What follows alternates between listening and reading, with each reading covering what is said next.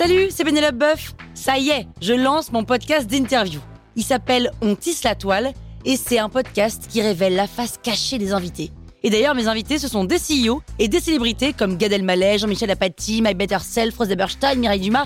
Et évidemment, je pose des questions qu'on n'ose pas toujours poser et je leur fais faire des tests, des challenges, je leur fais jouer l'harmonica, grignoter des trucs, bref. Rendez-vous sur On tisse la toile pour découvrir une interview tous les lundis. Ciao Sur écoute. Une vie. Oui, une vie. Je comprends pas. Une vie euh, dans un jeu vidéo Vous écoutez Krusty Book, le podcast qui résume les livres en vous spoilant le hook.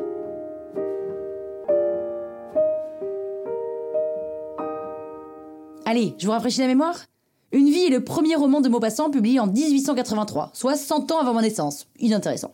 Maupassant se prénomme Henri René Albert Guy, mais comme c'est un peu long, tout le monde l'appelle Maupassant et c'est très bien comme ça. L'histoire, c'est celle de Jeanne, une jeune fille aristo qui sort du couvent à 17 ans pour aller s'installer dans le château près de la mer, que ses parents lui ont mis à disposition. Voilà. Jeanne, le Crous, elle connaît pas, elle. Hein. Elle rencontre le vicomte Julien de la Mare par l'intermédiaire de son père, et trois mois plus tard, ils se marient et partent en voyage de noces en Corse.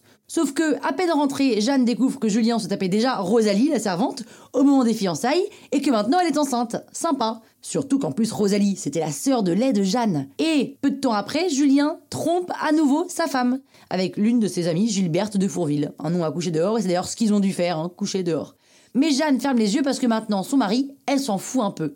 Elle est enceinte et c'est tout ce qui compte. En plus, comme le petit garçon naît prématurément et qu'il y a quelques problèmes de santé, tout ça l'accapare et ça lui prend pas mal de temps. Ensuite, Jeanne tombe à nouveau enceinte, mais là, elle perd le bébé le jour où Julien, donc son mari, se fait assassiner par Monsieur de Fourville, un peu saoulé que sa femme est un amant. On peut comprendre. D'ailleurs, tant qu'à faire, il va tuer aussi Gilberte. Voilà. Et donc là, on se dit que le roman aurait pu s'appeler Une vie pas facile. Mais bon, facile ou pas, la vie continue. Hein. Paul, le fils de Jeanne, le prématuré, part faire ses études au Havre et Jeanne se retrouve donc toute seule. Enfin seule, pas tout à fait, seule avec sa dépression, hein, ce qui n'est pas rien. Elle retrouve Rosalie qui l'aide à se sortir de ce mauvais pas dans lequel son fils la plonge. Oui, car Paul, le fils de Jeanne, dépense tout l'argent qu'il n'a pas, ce qui oblige sa mère à vendre son château, alors qu'elle aimait beaucoup son château. Et en dehors des moments où il a besoin d'elle, Paul délaisse complètement sa mère, qui est hyper triste. C'est normal. Mais Jeanne part quand même à sa recherche, mais elle le trouve pas, jusqu'au jour où Paul a un enfant avec une femme qui meurt en couche, et là, il trouve ça pratique de retrouver sa mère pour s'occuper de sa fille. Genre, maman, s'il te plaît, tu peux t'en occuper, j'ai autre chose à foutre.